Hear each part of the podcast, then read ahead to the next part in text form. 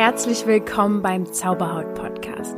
Ich bin Lydia und ich habe mich vor sechs Jahren von meiner Neurodermitis befreit. Nun möchte ich dir Schritt für Schritt zeigen, wie auch du deine Haut heilen kannst. Und denk bitte immer daran, du darfst gesund sein. Namaste und herzlich willkommen zu einer neuen Folge mit mir allein heute geht es um ein Thema, was mir vor einer Weile schon begegnet ist, ähm, was ja auch zum Teil mit Perfektionismus auf eine Art und Weise zu tun hat und das werdet ihr auch alles noch erfahren. Heute ist Donnerstag, der 1. Oktober. Ähm, aufgrund, dass ich mich jetzt gerade sehr, sehr viel mit den Jahreszeiten und der Seele beschäftigt habe, freue ich mich dieses Jahr ganz anders auf den Herbst und den Winter und ich hoffe, dir geht es ähnlich. Ähm, ich habe ja in den letzten Folgen viel darüber gesprochen. Ich bin heute ganz, ganz früh aufgestanden, weil ich heute viel zu tun habe und das Ganze in Ruhe und in Stille mit mir selbst irgendwie machen wollte. Bin aufgestanden und wir haben einen ganz, ganz tollen Blick nach draußen. Wenn ich ins Wohnzimmer komme, kann man ganz weit schauen. Und ähm, da war einfach alles voller Nebel. Also ich habe auf eine weiße Wand geguckt, sozusagen nur vereinzelt ein paar Büsche und Pflanzen gesehen, die bei uns halt im Garten, also kleinen Mini-Garten, den wir haben, ähm, stehen. Und ansonsten einfach nur weiß. Und ich fand das fast schon magisch. Und ähm, dann habe ich noch diese Nacht von einem richtig großen, vollen, leuchtenden, riesigen Mond geträumt ähm, auf den ich schaue und den ich fotografiere. Und äh, ja, irgendwie war das heute schon so ein ganz magischer Morgen. Und dann dachte ich mir, ja, der Vollmondtag ist auf jeden Fall ein Tag, wo man Dinge abschließt und loslässt äh, und mit sich viel im Innern zu arbeiten, also arbeiten kann. Es ist oft ein emotionaler Tag. Ähm, irgendwie fand ich das dann vom Gefühl her passend, jetzt die Podcast-Folge in diesem Moment aufzunehmen. Ja, ansonsten, wir starten gleich in die Folge rein, aber ich habe auch das Bedürfnis, dir mitzuteilen, dass ich gestern ähm, oder eigentlich ja auch schon seit einer Weile überlegt habe, hm, was könnte ich tun, um wieder mehr mit der Natur in Verbindung zu kommen. Nun sind wir ja weggezogen, also raus aus der Stadt, mehr an den Rand ähm, von Berlin und das tut mir schon sehr, sehr gut und je mehr ich Stille und Ruhe um mich herum habe, umso mehr höre ich meine eigenen Bedürfnisse auch wieder und demnach komme ich auch immer mehr wieder in Kontakt zum Beispiel mit Tieren. Ich war schon immer, oh, ich habe es geliebt, ne? sei es Katzen, Hunde, äh, was weiß ich, der Igel, den man abends sieht, wenn er durch den Garten huscht oder auch Pferde. Ähm, ich war auch früher oftmals auf dem Bauernhof oder so und jetzt habe ich gestern eine Reitstunde gehabt und wieder gemerkt, wie spannend das ist, wenn man nach und nach wieder aus seiner Komfortzone rausgeht und sich traut, Dinge zu wagen, die im ersten Moment vielleicht Angst machen oder man Berührungsängste hat. Also ich bin gerade auf jeden Fall in einer ganz tollen hm, Phase, wo ich merke, ja, Erfahrungen sammeln und Erfahrungen machen. Das hilft mir immer wieder, meinen Selbstwert zu steigern und mein Selbstbewusstsein zu steigern, Dinge zu tun und Dinge zu erfahren. Und genau. Heute wollen wir auch wieder ein paar Dinge erfahren. Und die haben mit der, oft mit dem Beruf zu tun. Und mh, hm, mir begegnet tatsächlich mm, in Coachings oder in Gruppencoachings neben der Krankheitsgeschichte, neben Symptomen am allermeisten Zweifel rund um die Berufung oder rund um den Beruf, um Leistungen, die wir bringen. Und deswegen finde ich es wichtig, heute darüber zu sprechen, über dieses Thema. Vielleicht findest du ja auch selbst, dass du manchmal in deinem Beruf oder auf der Arbeit eben ein Können vorgibst, hm, ja eben vorgibst, aber glaubst innerlich, dass du eigentlich viel weniger kannst. Ich weiß, dass viele, die hier zuhören, eher tief stapeln, also weniger sich zutrauen, als sie eigentlich können. Ähm, ja, und das, was, das, was wir so tun, dass wir das eh oft für nicht gut genug halten, das hat ja dann oft was auch mit Perfektionismus eventuell zu tun. Aber beides, worüber ich heute spreche, also hoch zu stapeln und tief zu stapeln, liegt gar nicht weit voneinander entfernt. Es gibt also sozusagen das Hochstapler-Syndrom und das Tiefstapler-Syndrom und beide Formen zeigen wirklich ein ganz verzerrtes Bild unserer eigenen Wahrnehmung oder ja, zeigt ein verzerrtes Bild unserer Wahrnehmung, unserer eigenen Leistungen und ganz, ganz oft resultieren darin halt auch Ängste und Selbstzweifel, die kommen daraus. Ähm ich kann ja schon mal ein bisschen spoilern, wenn du am Hochstapler-Syndrom leidest, kann ich dir schon mal jetzt verraten, dass du nie zum Hochstapler werden wirst, zum wahrhaftigen. Ja, ich werde heute auf jeden Fall über das Hochstapler-Syndrom sprechen. Das ist, ja, das nennt man auch das Impostor-Syndrom. Und ich will dir auch den Unterschied zum Perfektionismus erklären. Ich will dir so ein bisschen erklären, was es für Impostor-Typen gibt und wie du diesem Syndrom entgegenwirken kannst. Also noch einmal zusammengefasst. Was ist das Hochstapler-Syndrom? Mm, also Hochstapler sind ja eigentlich die, die bewusst vorgeben, mehr Erfolg, Vermögen oder irgendwelche anderen gesellschaftlichen Ränge zu haben. Ähm, ja, genau, die das einfach vorgeben. Dann gibt es aber auch die, die sich so fühlen. Also das heißt, das Gefühl zu haben, einen eigenen Erfolg vorzugeben, mm, und sich selber zu denken, naja, aber eigentlich habe ich das ja nur aus Glück geschafft, zum Beispiel. Das ist dann das Hochstapler-Syndrom oder auch das Imposter-Syndrom genannt. Das sind ganz massive Selbstzweifel an den eigenen Fähigkeiten, Leistungen und Erfolgen. Mm, und man ist dann innerlich so überzeugt davon, dass man einen gewissen Erfolg irgendwie gar nicht so richtig verdient hat. Oder dass man wirklich ganz fest daran glaubt, dass das wirklich Glück und Zufall ist, dass man irgendwelche Dinge erreicht hat. Ähm, und diese Menschen, die ähm, fühlen sich dann selbst wie Hochstapler und ähm, haben eine ganz dolle Angst davor oder einfach Angst, die muss jetzt nicht mega doll sein, aber da ist eine Angst, dass andere diese Unfähigkeit enttarnen, sozusagen. Ich kann das auf jeden Fall, also ich hatte das definitiv, ich habe das vielleicht auch heute sogar noch mit Zauberhaut manchmal, ähm, aber da ist es nicht mehr ganz so ausgeprägt. Es war vor allem in meiner Tätigkeit als Maskenbildnerin ganz häufig der Fall. Mm, ich weiß nicht, warum das so sehr in diesem Beruf war, aber ganz oft bin ich zu einem Job gegangen, wo schon, schon äh, beim ersten Telefonat das hieß, ja, ihr müsst dann das und das machen. Ja, und bei, bei dem Schauspieler oder bei dem Darsteller, da weiß ich noch nicht genau, wie die Frisur sein soll, aber das kriegst du dann schon hin, oder? Und ich immer, ja, ja, klar, kriege ich hin. Innerlich dachte ich ganz häufig, ich habe keine Ahnung, wie ich das machen soll. Ähm, oder auch bei gewissen Theaterstücken, wo es dann ganz schnell im Stress hieß, ja, du ja kannst du mal hier kurz ähm, einmal die und die Frisur machen und das hochstecken und hier mal nähen. Und ich immer dachte, ich kann das überhaupt nicht. Und dann irgendwie so getan habe, als wenn ich es könnte. Und das ist dann natürlich auch irgendwas draus gekommen. Aber ich hatte einfach ganz oft das Gefühl, ich mache hier einfach irgendwie nur halb halbe Sachen und tu so als wenn und hab Glück, dass es nicht rauskommt, dass ich eigentlich mich irgendwie hier durchmogel.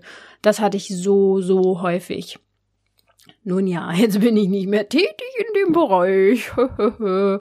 naja, aber genau, diese Angst liegt definitiv auch heute noch in mir vor, ähm, weil ich zum Beispiel auch immer noch sensible Haut habe und für im Verhältnis zu früher oder im Vergleich zu früher definitiv mich gesund und munter und in Frieden mit meiner Haut bin, aber auch ich Momente hab, wo sie natürlich zu mir spricht und dann denke ich ganz häufig, oh Gott, oh Gott, hm, äh, jetzt hier ich und so, der Coach, die Beraterin oder was weiß ich, wie ich mich äh, nenne oder die Expertin hat jetzt das und das.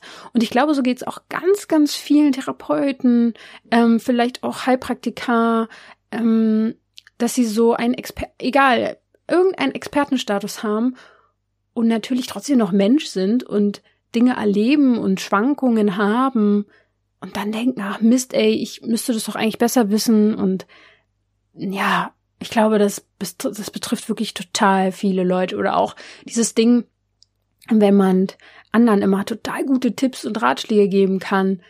Ja, ich weiß das, wie man das mit der Beziehung und so macht oder wie man Männer um den Finger wickelt, kein Plan.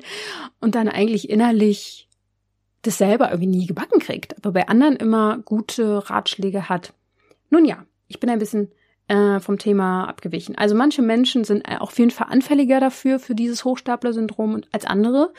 Ähm, es gibt Frauen sowohl wie auch Männer, die das haben. Ja, früher dachte man auf jeden Fall, dass das eher unter Frauen vorkommt. Zum Beispiel so erfolgreiche Businessfrauen, die halt nicht richtig an ihren Erfolg geglaubt haben, ähm, vielleicht sich dachten, sie sind dann in Anführungsstrichen die Quotenfrau in der Firma. Ja, aber zum Glück gibt's ja heutzutage viele Bewegungen in Richtung Feminismus und andere Themen, die da ganz, ganz viel Aufklärungsarbeit machen, äh, wo ich mich heute natürlich nicht reinhängen will, weil das nicht meine Expertise ist in diesem Sinne. Aber ja, heute weiß man auf jeden Fall, dass das Hochstapler-Syndrom vor allem bei Menschen vorkommt, die in irgendeiner Form Leistungsdruck erfahren. Und ähm, das muss nicht mal eine soziale Situation sein, das kann vor allem und ist auch vor allem oft der eigene Gedanke über Leistung hm, und dass man immer mehr geben muss. Also auch erfolgreiche Menschen haben das, die du vielleicht sogar kennst und sogar als kompetent beurteilst. Zum Beispiel soll Albert Einstein das Imposter-Syndrom gehabt haben. Ja, auch zum Beispiel, ich hoffe, ich spreche es jetzt richtig aus, ähm, Tavi Gavinson, das ist so eine ganz bekannte Modebloggerin, oder Emma Watson, die Schauspielerin, die Hermine Granger gespielt hat, oder Sheryl Sandberg, ähm, die hat auf jeden Fall oder ist Mitgeschäftsgründerin von Facebook oder sogar die Geschäftsführerin, die Co-Geschäftsführerin, auf jeden Fall ein hohes Tier bei Facebook. Jo, auf jeden Fall gibt es viele Menschen, die das haben und Menschen mit Hochstapler-Syndrom, die überschätzen auch die Stärke anderer Mitmenschen meistens sehr, dass andere viel, viel stärker sind und viel besser oder einfach krasser sind. Und ähm, ja, sie selbst haben meist mit neuen Aufgaben auch zu kämpfen. Also, dieses Phänomen ist tatsächlich ganz, ganz stark mit dem Beruf verbunden. Ja, das, das sieht man vor allem in der Berufung oder auch in Situationen, die man, ja, in denen man sich irgendwie oder für die man sich nicht gewachsen genug gefühlt, also fühlt, wie sagt man, äh, für die man sich nicht gewachsen fühlt, so. Ja, man kann es auf jeden Fall, wie ich auch vorhin schon erwähnt habe, aufs Privatleben beziehen, nämlich dann, wenn man das Gefühl hat, eine Rolle zu spielen und im Umgang mit anderen Menschen nicht man selbst ist, weil man so Selbstzweifel hat dass man sich vielleicht so besser darstellt, als man sich innerlich fühlt. Ja. Ähm, und dann kommen auch oft in solchen Situationen diese Fragen auf innerlich, was mache ich hier eigentlich oder kann ich das wirklich?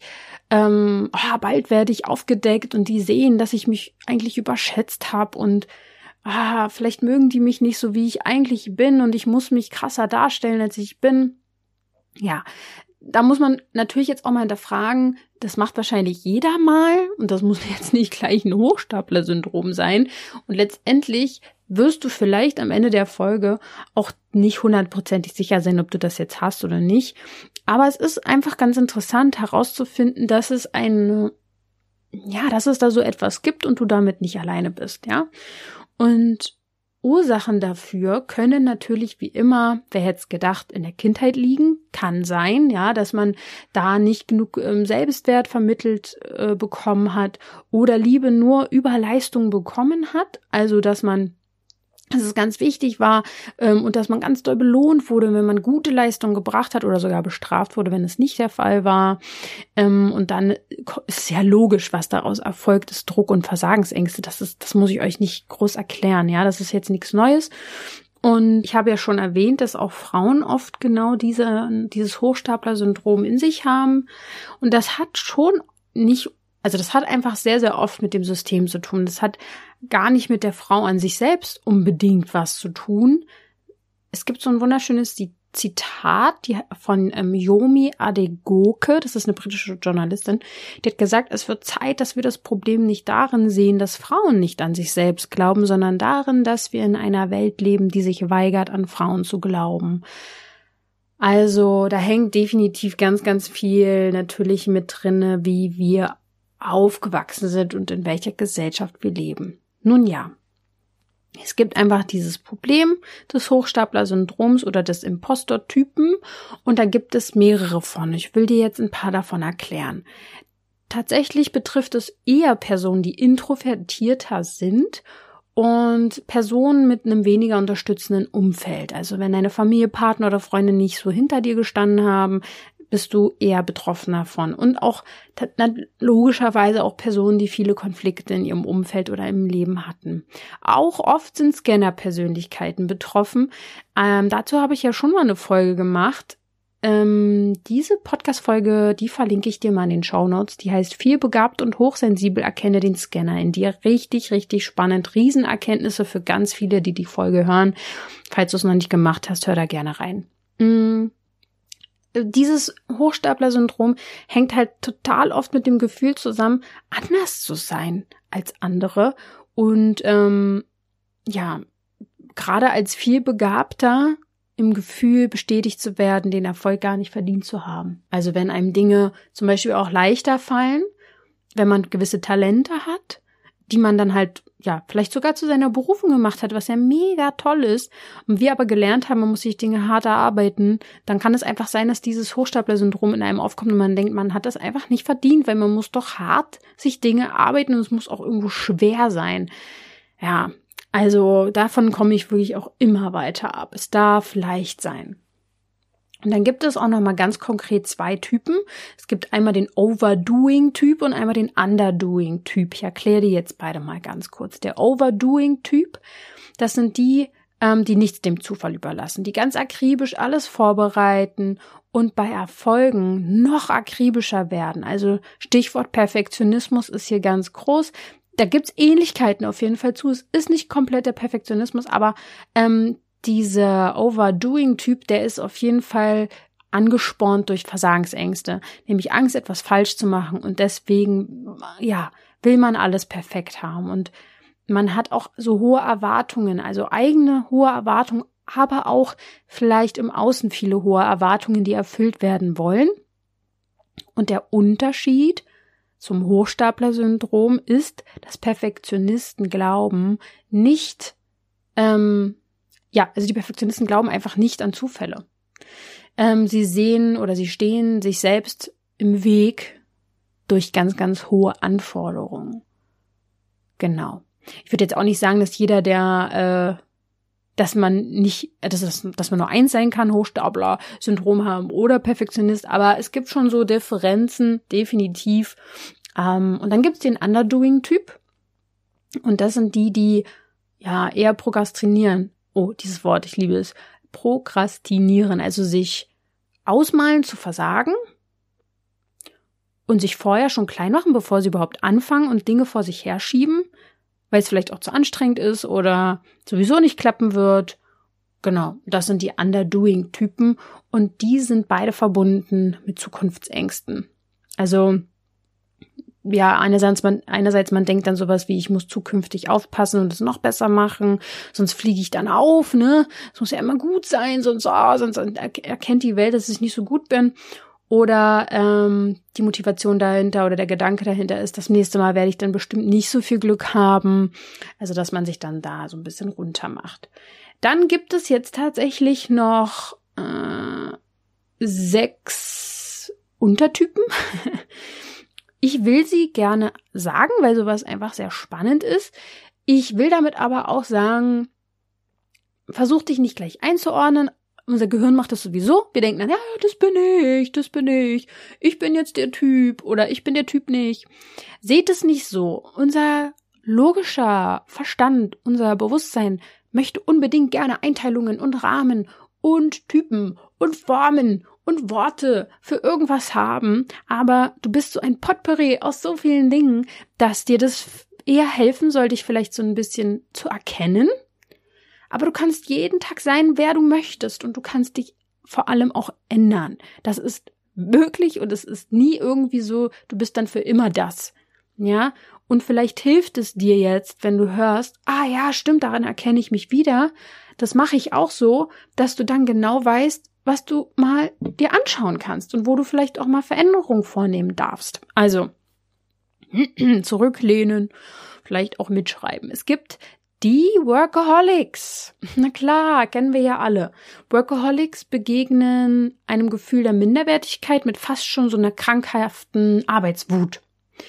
Ja, die überlassen einfach nichts dem Zufall. Ähm, die bereiten sich auf alle denkbaren Situationen vor, um ja nicht unvorbereitet äh, zu werden oder erwischt zu werden.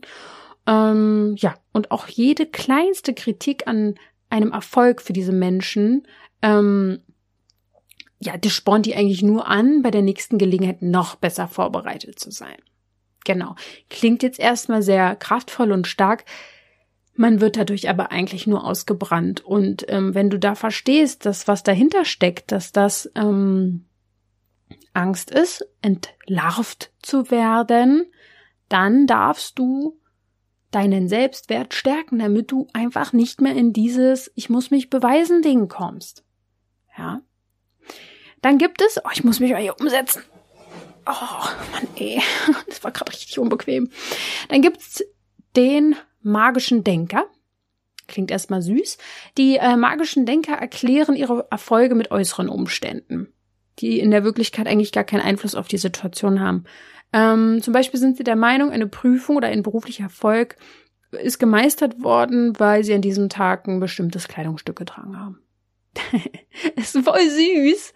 Ähm, ist jetzt auch kein großes Problem in dem Sinne, wenn dir das hilft und du irgendwelche, wie heißt das so, Talismane hast oder so.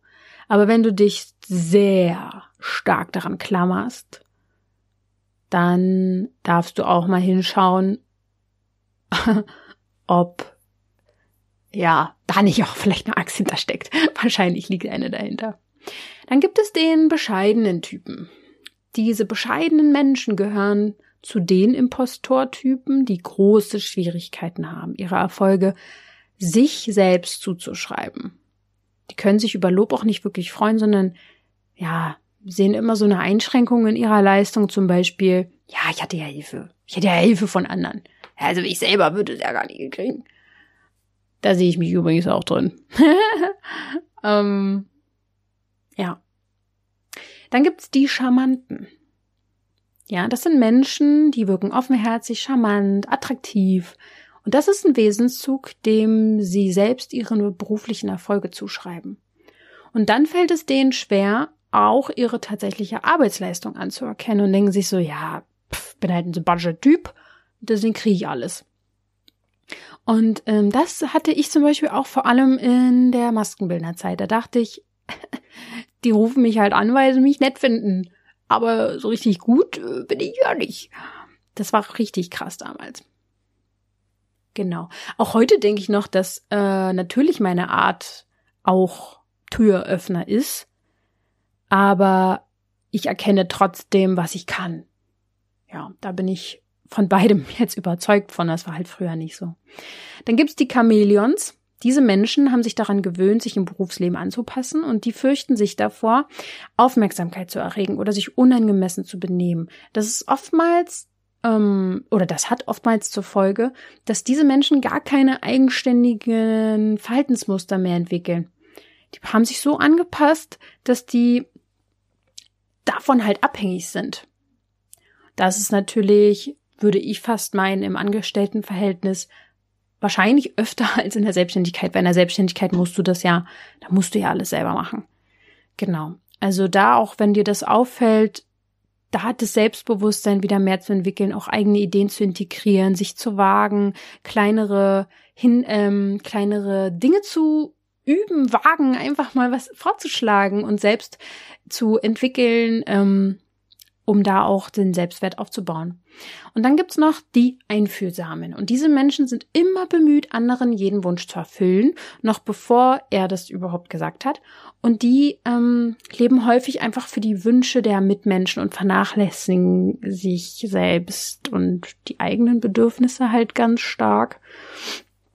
Und deswegen ähm, verlieren sie sich ja auch selbst. Oder das ist halt so ein sensibles Thema, weil diese Menschen, die so sehr ausgeprägt äh, einfühlsame Menschen sind, ähm, so sehr im Außen sind, dass sie sich selbst gar nicht mehr wahrnehmen und demnach auch ihre eigenen Leistungen ja gar nicht wahrnehmen können.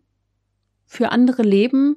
Und deswegen, ja, führt der Weg eigentlich nur wieder zurück zu uns selbst. Da stellen wir uns jetzt vielleicht auch alle die Frage, was können wir jetzt denn dagegen tun? Wenn du dich jetzt hier und da mal erkannt hast, ähm, ja, man geht auf jeden Fall davon aus, dass das ein ähm, Persönlichkeitsmerkmal ist, was man, was da, wo man was dagegen tun kann. Da bin ich auf jeden Fall auch überzeugt von. Ich glaube ja sowieso, dass man immer eine Wahl hat. ähm, genau. Und jetzt können wir mal so ein paar Dinge anschauen, was wir jetzt tun können. Wie kommen wir jetzt ins Handeln? Also, oft bist du wahrscheinlich auch einer davon, also ich begegne einfach vielen davon, die Dinge zerdenken. Und man kann auch das Zerdenken als Stärke verwenden, tatsächlich. Ähm, die Gedanken über Leistungen und dessen Bewertungen, die ja auch passieren, ähm, das ist ja alles in deinem Kopf. Und ein Kopfmensch zu sein, in Anführungsstrichen, das ist nicht immer was Schlechtes. Das ist eigentlich auch ein kleines Talent. Denn durch diese Fähigkeiten ist es dir eigentlich möglich, Muster zu durchbrechen. Denn der Gedanke hat Kraft. Ja, der Gedanke hat Kraft, das weißt du. Der Gedanke hat zur Folge, dass ein Gefühl daraus resultiert, dass deine Zukunft daraus entsteht. Also kannst du deine Gedanken richtig nutzen. Und ich bin früher auch ein extremer Kopfmensch gewesen und ähm, weiß jetzt gar nicht, ob, ob ich mich jetzt immer noch so nennen würde. Eigentlich eher nicht. Ich bin relativ klar. Ich habe wenig Gedanken in meinem Kopf. Also ich bin immer relativ für mir und jetzt. Aber gerade vorm Schlafengehen zum Beispiel merke ich schon, dass das manchmal so ein bisschen abdriftet und dann sage ich innerlich immer, ah, stopp. Ich kann den ja lenken und dann lenke ich mir meine Gedanken so zurecht, was ich denn gerne will und wo ich hin möchte und an was ich denken will. Und schwupps habe ich meine Gedankenkraft genutzt, um ja dahin zu kommen. Aber ich habe halt auch einfach keine Angst mehr. Ich habe vor kleinen Dingen mal Angst, mal vor Momenten, wenn ich mich in irgendwas reinsteigere, aber genau dann lenke ich ja wieder meine Gedanken um. Aber früher bestimmte mein Leben Angst. Also Angst war das Ding. Und heute habe ich angefangen, an mir, zu, an mich und meine Schöpferkraft ganz doll zu glauben. Ich glaube da so, ich glaube das zu 1000 Prozent. Ich habe es ja nun mal auch erfahren. Ich weiß ja, wie dass es so ist, kann mir jeder sagen, was er will. Und ähm, dieses Selbstbewusstsein kann man aber nur entwickeln, wenn man genau in diese Selbstverantwortung kommt und wirklich anfängt, die Dinge zu schöpfen, also Gedanken auszurichten, Dinge umzusetzen, Erfahrungen zu machen, sein Selbstbewusstsein zu stärken, indem man mal sagt, nein, ich möchte das gerne so machen. Hey, ich wage mal was und probiere das mal aus. Ich gehe jetzt mal reiten, obwohl ich Angst habe, dass das Pferd mich runterwirft. Und dann nach und nach wieder in diese Selbst Verwirklichung kommt. Genau. Dann, das ist so der erste Schritt, also zerdenken als Stärken nutzen. Dann deine Denkmuster auch erkennen, ist so das nächste, was ich dir mitgeben will. Ähm, wenn du etwas richtig gut gemacht hast und Erfolg und Anerkennung bekommst, überleg mal, also schau mal, beobachte mal, was du dann denkst. Was ist in diesem Moment dann dein typisches Denkmuster? Du kannst auch kurz mal Pause machen, kurz die Augen zu machen und mal überlegen, wann es das letzte Mal war und was du dann gedacht hast. Was ist dein erster Gedanke dazu? Es könnte nämlich sowas sein wie, ach, was ich kann, können ja alle anderen sowieso auch. Oder das war ja nur Zufall. Oder jemand hat einen Fehler gemacht und nur deshalb habe ich den Erfolg. Oder ah, hoffentlich merken das die anderen nicht, dass ich gar nichts kann und nur alles vorschwindle. Oder ich verstell mich hier die ganze Zeit, ich bin gar nicht ich. Ich krieg also gar nicht Anerkennung für mich. Oder halt wirklich dieses, ach, ich habe das gar nicht verdient. Ähm, das Hochstapler-Syndrom ist nicht ähm, das Herunterspielen von eigenen Fähigkeiten. Das ist ja eher so ein bisschen dieser Perfektionismusweg, ja. Das Hochstapler-Syndrom ist, wenn man nicht an seine Erfolge glauben will. Und all das, was dir passiert, das, was du schon gut gemacht hast und erreicht hast, das ist kein Zufall oder Glück. Und es ist auch keine Übertreibung, sondern du hast dieses Wunder vollbracht. Und das darfst du dir endlich mal zugestehen. Ja? Und wenn wir nochmal ganz kurz vorspulen, wenn das eher so dieses ist, dass man Fähigkeiten herunterspielt und zum Perfektionismus neigt, um allen, um alles richtig zu machen, dann darfst du auch verstehen, du kannst was richtig gut. Und hast ganz schön viel Energie. Und deswegen kannst du das, du, du kannst diese Kraft, diese Energie nutzen, andere zu begeistern und dich mal zu freuen darüber, was du schon alles erreicht hast und geschaffen hast. Ja. Dann der nächste Punkt, die Denkmuster zu hinterfragen. Typische Folge, also so eine ganz typische Folge des Syndroms ist es, die Schwächen werden vor allem wahrgenommen. Wenn du einen Fehler machst, hinterfragst du deine gesamte Fähigkeit. Ja. Ähm, und wenn dir das so passiert, dann sei dir dessen bewusst, also dieser Gedanken vor allem bewusst und vor allem auch über, ja, diese negativen Folgen, die daraus resultieren. Frag dich mal wirklich, ob das wahr ist, was du da denkst. Erkenne, dass du verzerrt wahrnimmst, wahrscheinlich. Nimm dir mal Ruhe und Zeit, wenn du jetzt denkst, oh Mann, was weiß ich, oh, ich kann immer so schlecht rechnen oder so, fällt mir gerade ein, weil das sage ich voll oft auch, so ein bisschen aus Spaß, weil es mir eigentlich scheißegal ist. Sorry, aber es ist mir egal, ob ich jetzt gut rechnen kann oder nicht. Aber die, wenn mich das jetzt stören würde und ich da richtig drunter leiden würde und ich mich richtig fertig machen würde, dass ich eine 5 hatte in Mathe oder was weiß ich, dann würde ich mir jetzt Ruhe nehmen und darüber nachdenken, ob das wirklich wahr ist, dass ich schlecht in Mathe bin und wer das überhaupt behauptet. Weil letztendlich komme ich klar, ich kann normale Sachen rechnen in meinem Alltag, ich kann meine Buchhaltung machen, ich kann alles irgendwie, was notwendig ist. Also von daher ist dieser Glaubenssatz gar nicht wahr. Und es hilft oft, dieses Hinterfragen, ist das wirklich wahr, was ich gerade glaube? Ist das wirklich wahr? Und dann kommt der nächste Schritt, diese Denkmuster zu organisieren. Und das kann dir vor allem leicht fallen, indem du schreibst. Das ist dann so ein bisschen Schreibtherapie, sage ich jetzt mal. Ähm, da kannst du Gedanken aufschreiben, du kannst die von dir wegschreiben, du kannst die loslassen, du kannst die gleichzeitig auch irgendwo reflektieren. Das heißt, nicht deine Denkmuster immer die ganze Zeit im Kopf behalten, sondern daraus mal was lesen. Du kannst selber Mantras entwickeln, die du dir in den Situationen sagen kannst. Zum Beispiel, ich habe den Erfolg verdient oder ich bin es wert, meinen Erfolg anzuerkennen. Ähm, Teil davon, von diesen Gedanken organisieren, ist auch Journaling. Und ja, das ist zum Beispiel auch eine Methode, die ich ja in der Transformationsreise auch äh, anwende.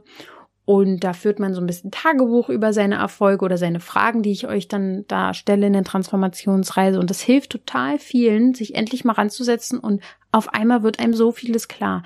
Egal ob große oder kleine Dinge, auch Erinnerungen an deine Leistungen bisher. Es bringt total was mal, das runterzuschreiben.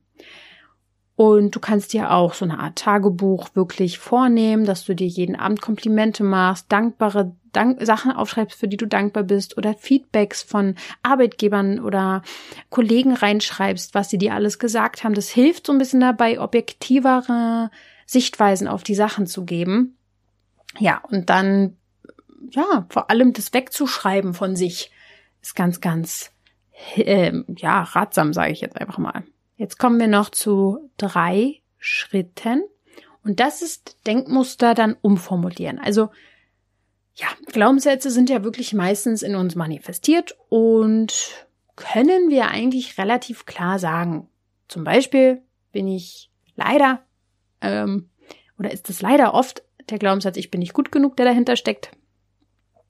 Und den kann man ganz einfach umkehren, indem wir uns immer wieder innerlich daran erinnern, ach ja, Stimmt ja. Ich bin ja gut genug. Ja. Oder einfache Sätze wie diese Mantras, die wirken natürlich in den, also vor allem die wirken in der Ich-Form am meisten, also ich bin gut genug. Und ähm, die kann man sich in solchen Situationen natürlich innerlich vorsprechen, äh, in Meditationen immer wieder nutzen, vor allem wenn man im Unterbewusstsein arbeitet, da das nochmal so einspeichern. Ich habe da ja auch eine Meditation zu im Podcast, wenn mich jetzt nicht alles täuscht zu dem Thema, ich bin gut genug. Dann geht es natürlich darum, den Selbstwert zu stärken. Und da habe ich vorhin schon viele Tipps gegeben. Ähm, die Ängste, die eigentlich dahinter stecken, sind nicht zu genügen. Das liegt oft relativ tief. Deswegen ist die Arbeit mit dem Unterbewusstsein einfach eine Abkürzung. Das kann ich euch nur immer wieder sagen. Ähm, Meditation, die ich eben erwähnt habe, die Transformationsreise, eine ganz, ganz wichtige Sache. Die wird übrigens ähm, im November jetzt das allerletzte Mal dieses Jahr stattfinden. Also gerne nochmal einmal mitmachen, das Jahr abschließen und neu starten quasi. Ähm, um dann auch dort zu lernen, wie man Komplimente auch mal wieder annimmt und sich selber auch welche zu machen und sich selber oft am Tag auch zu sagen, hey, das habe ich gut gemacht, cool, sich selber auf die Schulter zu klopfen und sich selber einfach ganz, ganz toll für sich selber zu freuen. Das Unterbewusstsein ist da definitiv eine heftige Abkürzung. Und das Letzte, was ich dir mit auf den Weg geben kann, ist die Dankbarkeitsübungen. Ähm, wirklich am Ende eines Tages vor dem Schlafen gehen. Du kannst dir die aufschreiben, du kannst dir auch innerlich ähm, vorm Einschlafen ne, kannst du deine Gedanken ja in eine Richtung lenken, wie ich ja vorhin erwähnte. Dann kannst du dir zum Beispiel drei Dinge denken, die, ja, für die du ganz so dankbar bist. Oder auch morgens, wenn du noch so ein bisschen schlummerst. Ähm, und das Schöne ist, dass gerade in diesem Zustand, entweder vor dem Schlaf oder nach dem Schlaf, du noch so eng mit dem Unterbewusstsein verbunden bist. Und wenn du das dann tust, mit dem Dankbarkeitsgedanken, äh, dann hat das einen ganz krassen Effekt, weil das so tief dann noch geht. Also der Effekt ist einfach, dass der Blick auf die Welt sich komplett verändern wird dadurch. Du wirst immer positiver, wenn du das jeden Tag machst, weil du deinen Fokus veränderst. Das ist ganz einfach. Man kann also ein bisschen zum Schluss sagen, dass es ein Teufelskreis ist mit den Gedanken. Ähm, der, das Hochstapler-Syndrom ist definitiv gedankenorientiert. Das ist ein Bewusstseinsthema. Ähm, nutze also deine Kraft der Gedanken, um diese zu durchbrechen ich habe dir jetzt viele aufgezeigt, was das so für Gedankenmuster sind. Und zum Schluss möchte ich dir noch einen Rat geben. Manchmal hilft es auch wirklich darüber zu reden.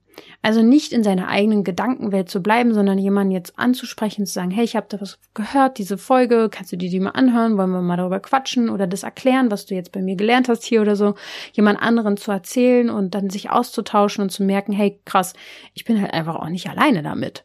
Denn das Ziel ist einfach so, so schön, wenn du endlich verstehst, dass du so viel Potenzial und Kreativität in dir hast und deine Fähigkeiten einfach nicht mehr verstecken musst.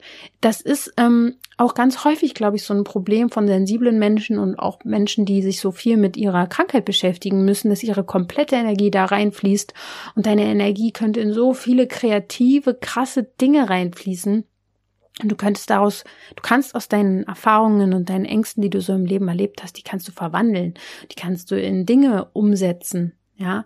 Und ähm, das führt natürlich zu Selbstliebe, das führt zum, das ist einfach, das ist so ein Dominoeffekt irgendwie. Ja, wenn dich das jetzt ganz doll gecatcht hat und du zu 100 Prozent denkst oder 90 Prozent, um Gottes Willen, ich bin total in diesem Hochstapler-Syndrom drin, dann kann ich auf jeden Fall ein Buch empfehlen, das heißt, und was, wenn alle merken, dass ich gar nichts kann? Über die Angst, nicht gut genug zu sein, das Impostor-Phänomen von Sabine Magnet, also wer da noch mehr rein will, let's go. Ich habe hier nur ein kleines Häppchen gegeben und ähm, denke, dass das auch wieder viel interessiert, weil ich euch mittlerweile so gut kenne und weiß, was da an euch vorgeht. Von daher, ich freue mich jetzt schon auf alle, die bei der Transformationsreise im Oktober jetzt dabei sind. Die vorletzte Runde.